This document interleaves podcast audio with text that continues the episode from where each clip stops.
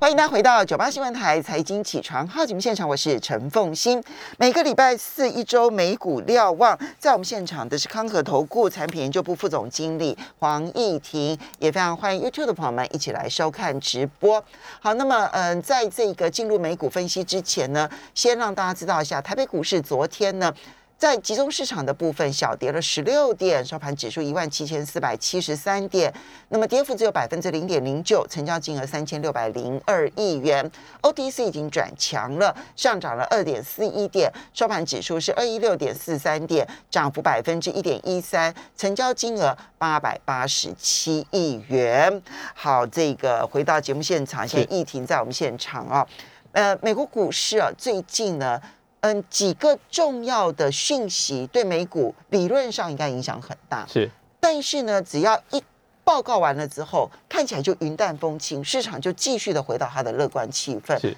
真的有那么乐观吗？还是有它隐含的一些危机在后面呢？那呃，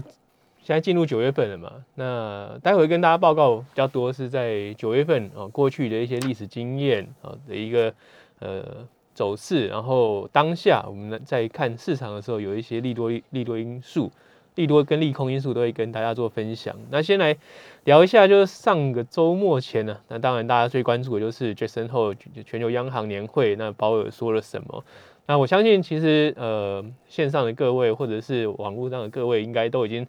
知道，在呃鲍尔的演说之后，那市场就是非常的热情哦，就是大涨。那基本上美元美元走低，股市大涨，那美债的值率往下走，那黄金反弹，那其实反映的是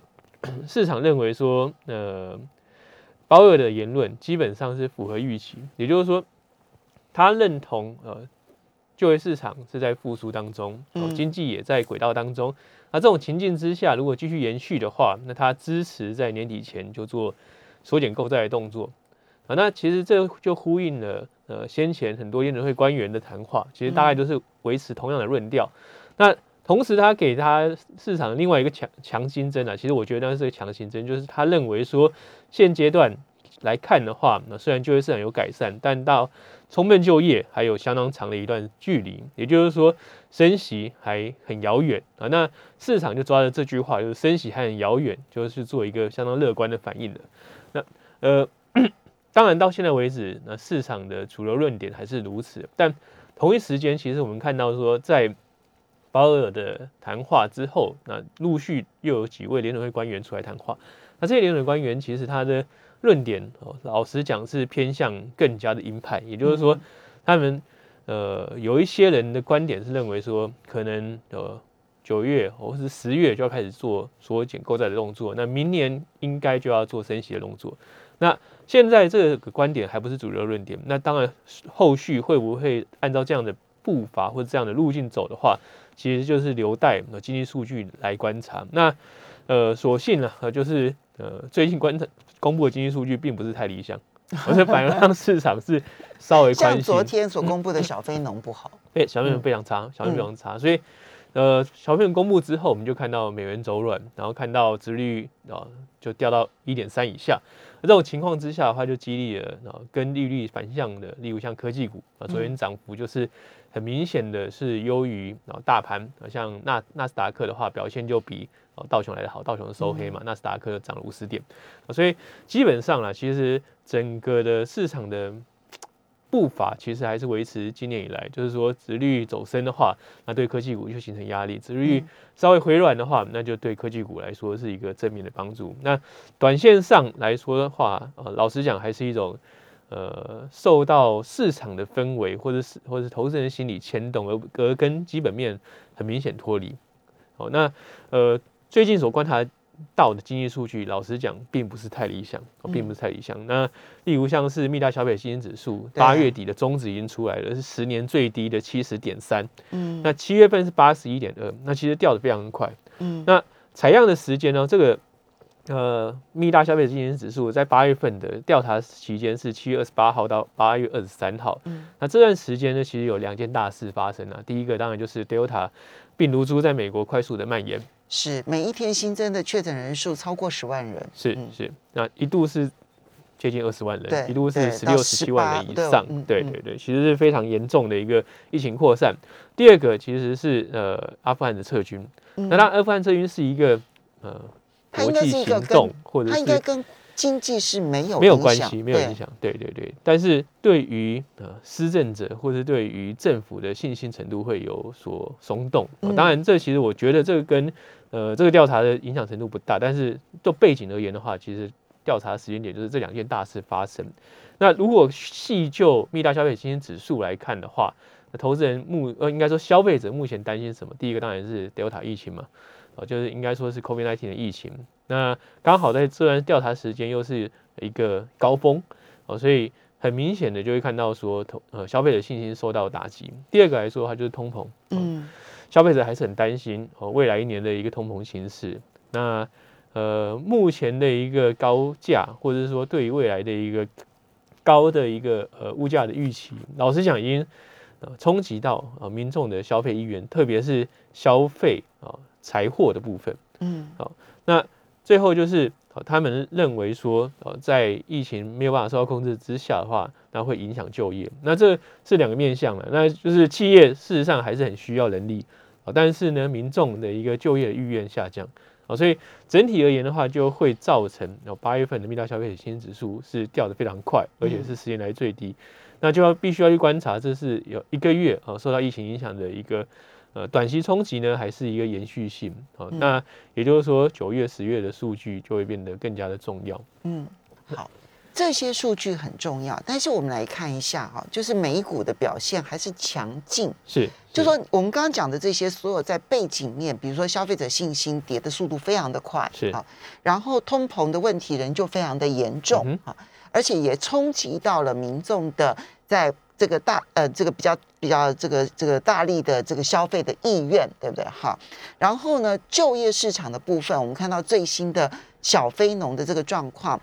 就业虽然缺人缺工缺的很很严重，，对，但是民众显然愿意就业的这个意愿并不高。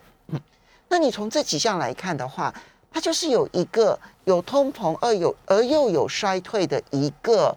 大的一个环境，这些隐忧都存在在那个地方。可是市场还是很热络，原因是什么？基本上目前来看的话，呃，就到了一个货币政策转折点，哦，也就是说，当下其实整个金融市场还是充斥着现金，哦，那呃最直接直白的一个观察来说，它就是每天联准会的一个呃逆回购的操作。那在上周呃在呃本周稍早的时候又创下历史新高，呃一点一多一点一几兆美元一天，一也就是说一天有这么多钱回存到呃，对，一天的 Ripple，、那嗯一就是回回存到联准会，其实它呃反映的是当下，其实这些钱也没有去处。那第二个来说的话，呃，这钱就是这么多，所以存进去拿回来，存进去拿回来，它还是这么大一个量，继续在那边滚动。那也就是说，些意义是指说，现在市场的闲置资金实在太多了，对对，多到呢只能够在很低利率的情况之下，先存到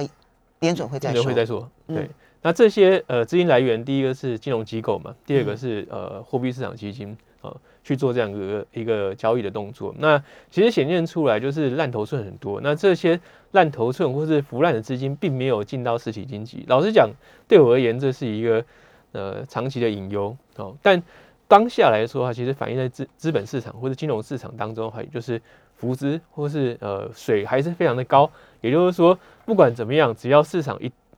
一有风吹草动哦，下跌之后，其实场外的人还是疯狂的去哦抢短。嗯哦，那种这种情况之下，就会看起来就是说坏消息反而变好消息，但坏消息当出来的时候，其实市场就会解读成联准会可能会放缓脚步，不要这么急着去做一个收缩货币政策的动作。那短线上反而哦股市就再攻高一次。嗯那但反复来看的话，如果这种的情况继续加剧的话，那呃回档的可能性就更高了，因为它嗯跟基本面其实脱离的越来越大。嗯，嗯那现在看起来的话，基本面的呃高峰，老实讲，应该是在第二季已经过去了。那接下来不是说就会进入衰退，而是说它的成长的呃力道、成长的幅度就会放缓。那这是显而易见的，从我们看到的很多的领先性的指标或者是信息面指标而言都是如此。虽然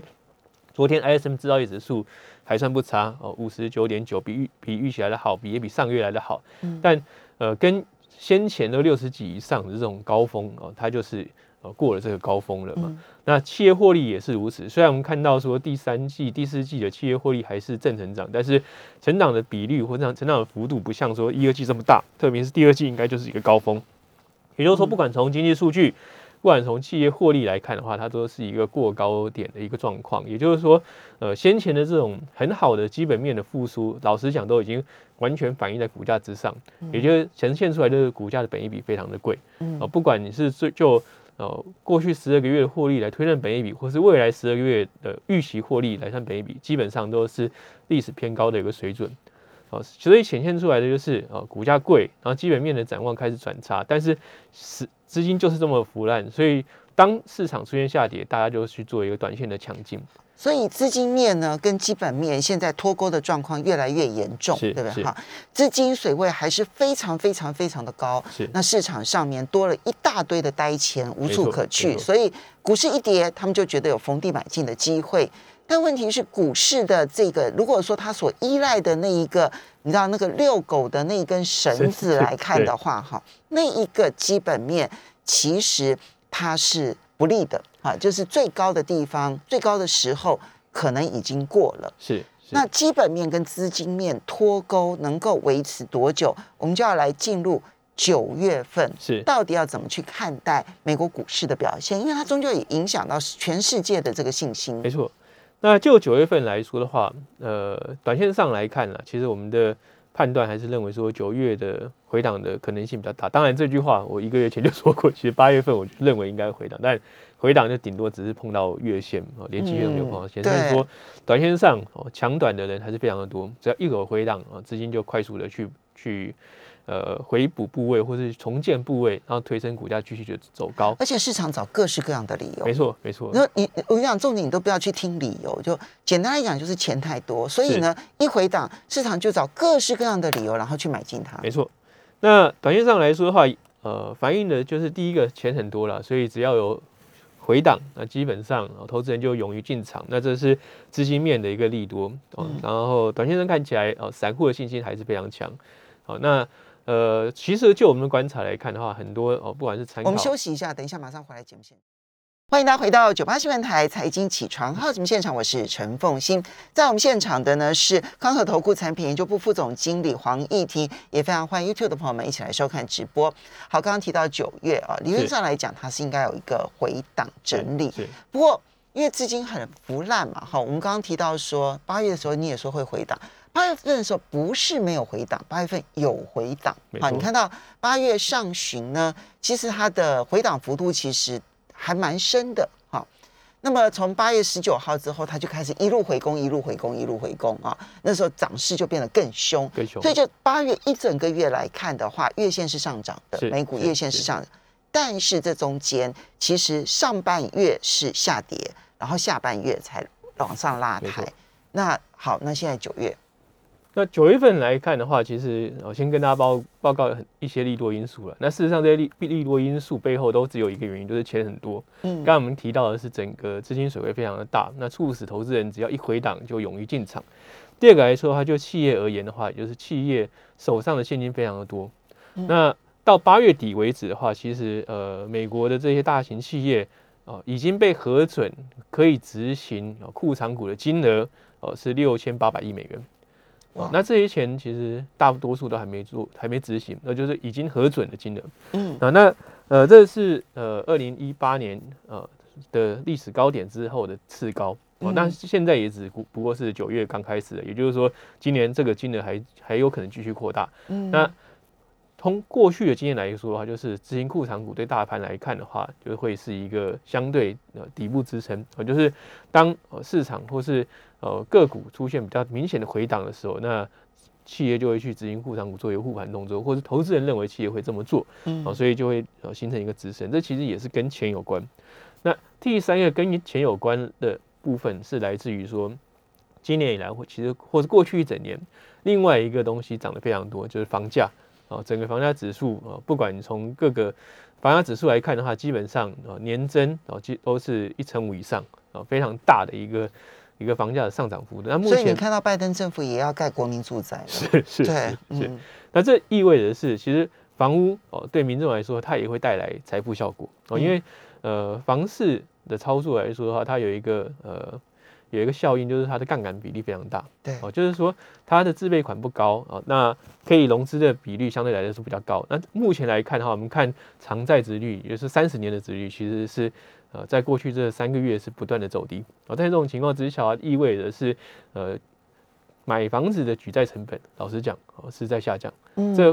就会造成哦，投资人会去呃，或者说房屋的参与者、房市参与者去勇于去持有房子，他也没有去。卖房的一个压力存在，那这所带来的财富效应啊，其实也是可以对哦股市啊形成一个一定程度的支撑。所以房价上涨所带动的财富膨胀的心理效应是，不管他那个钱是不是真的入口袋，入口袋，但是他至少有那一个心理效应，觉得我变有，我变有钱了，对，对不对？就更勇于去进场。其实这些都是跟钱有关。对，那另外一个跟钱有关，就是 Q E 还在。进行当中，对，那即使是缩减购债，它也是减少它供应资金的量，它也不是马上就完全不不停止或者释出资金，呃，并没有，呃，或者说回收资金啊，它只是说它释出的量开逐渐可能逐渐减少，但它还在放钱当中，所以基本上所有的利多因素都跟跟钱有关，那也意味着当这些钱消失的时候，其实就是大家必须要去审慎看待后市的时候，那现在不是，嗯，哦，所以基本上这是。呃，九月份的利多因素其实都围绕着一个字，就是 money，就是钱，钱非常的多。对，那什么情况之下我们会看到？因为这些现象都是比较中长期的。你比如说，企业可以购买库藏股六千八百多亿美元，还没有执行的，它也不会短期之内就全部执行完毕啊。那民间的资金过多，你比如说像这个联准会执行的 repro，它可以到一兆一千亿美元。那这就表示那个短期上面的多余水位有多到这种程度，然后你再看到这个房价，你也不可能短期之内让它回档，对，所以这些讯号都显现出来，其实这个可能不是只有一个月，对，所以基本上其实还是回到哦。原先的假设就是说，我认为回档难免，但是长多格局在资金水位没有退潮状况之下的话，它并不会做一个结构性的改变。嗯，但呃，投资人还是必须要去审慎的因应接下来可能的一些呃利多、哦利空或是风险因素。第一个其实很直接的风险因素就来自于经济数据的减的不如预期。嗯，那呃，手边给大家看一个数据，那这个是。呃，所谓的花旗经济惊奇指数，嗯，那这是美国的。啊，那呃，现在啊，就是到了负五十几。哦，那这显现出的，就是说公布出来经济数据已经是一个板块性的不如预期。那特别是我们看到第三季以后，也就是呃今年七月以来，哦，这个呃经济经济指数往下掉的速度是比先前来的更快。哦，显现说，这过去的一个多月时间所公布的经济数据恶化的趋势哦，是在加剧当中。嗯，那而且哦，如果各位去对照的是同样是花旗经济经济指数，如果是看全球的部分的话，先前哦在哦八月底之前，它都有一直在正值，也就是说，普遍性全球经济数据都是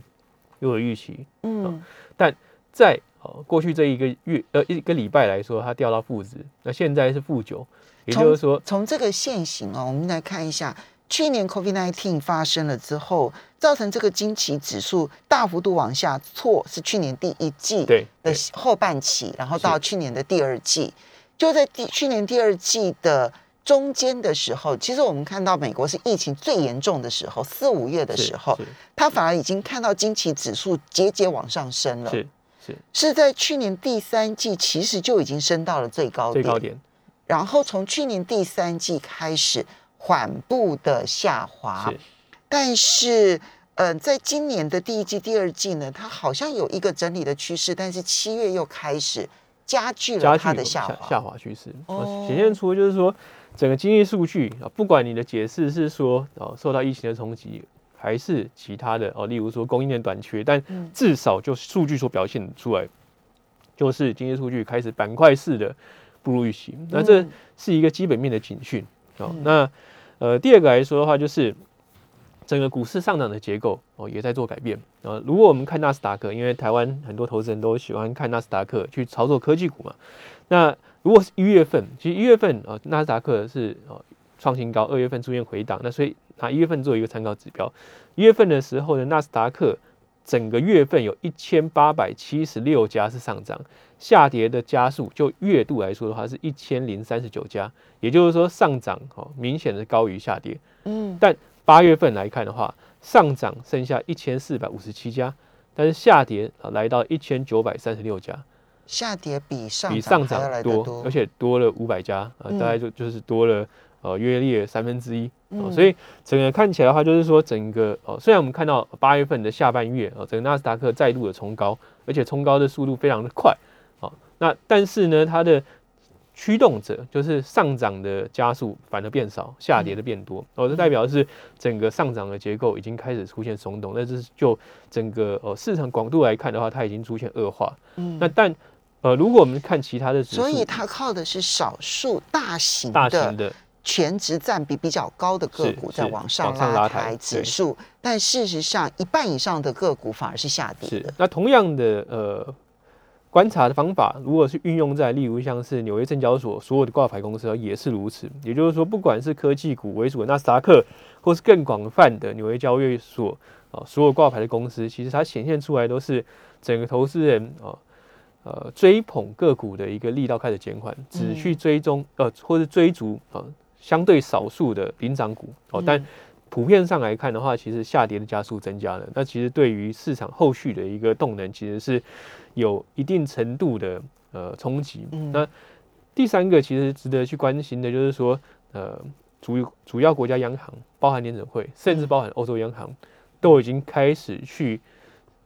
面对或是去思考什么时候要去。回收或是去缩紧货币政策，至少先是放水退场。退场，对。那联准会其实基本上很明确了，就是年底前应该就会把这个锤子敲下去了。那欧洲央行原先大家的预期是认为欧洲央行还会再延续一段时间，但是在本周已经呃陆续有呃连连续两天都有联准呃欧洲央行的官员，那这些官员也都是有投票权的官员，嗯，去呼吁哦，应该是要去审慎的去评估。哦，购债的计划应该开始缩减，所以欧洲央行可能也要收手了哈。对，好，所以呢，这三个因素放在心里，钱很多还是一个大力多。是是。但是呢，包括了经济基本面的问题，好，经济经济指数不断的往下滑，然后还有这个在股市的结构里头，其实下跌的加速是比较多的，这个结构是有点担忧的哈。那第第三个，其实就各国央行的政策的面部。好，所以这三件事情要放在心里。那随时有播时间的关系，我们要跟大家 say 拜拜。